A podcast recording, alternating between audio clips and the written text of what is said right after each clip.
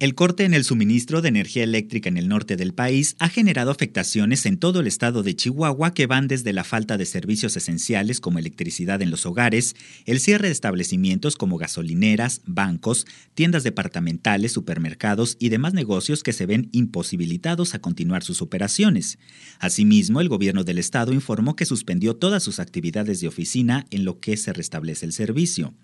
Y es que este lunes, minutos antes de las 7 de la mañana, hora local de Chihuahua, se presentó el apagón generalizado que dejó incomunicada a gran parte de la población. Adicionalmente, la onda gélida provocada por el Frente Frío número 35 y la novena tormenta invernal han propiciado la caída de nieve en varios municipios, generando así temperaturas de hasta menos 12 grados centígrados en algunas regiones, principalmente de la zona serrana. Derivado de esta situación climatológica, permanecen cerrados algunos tramos carreteros y durante la mañana el Aeropuerto Internacional de Chihuahua suspendió la llegada y la salida de varios vuelos.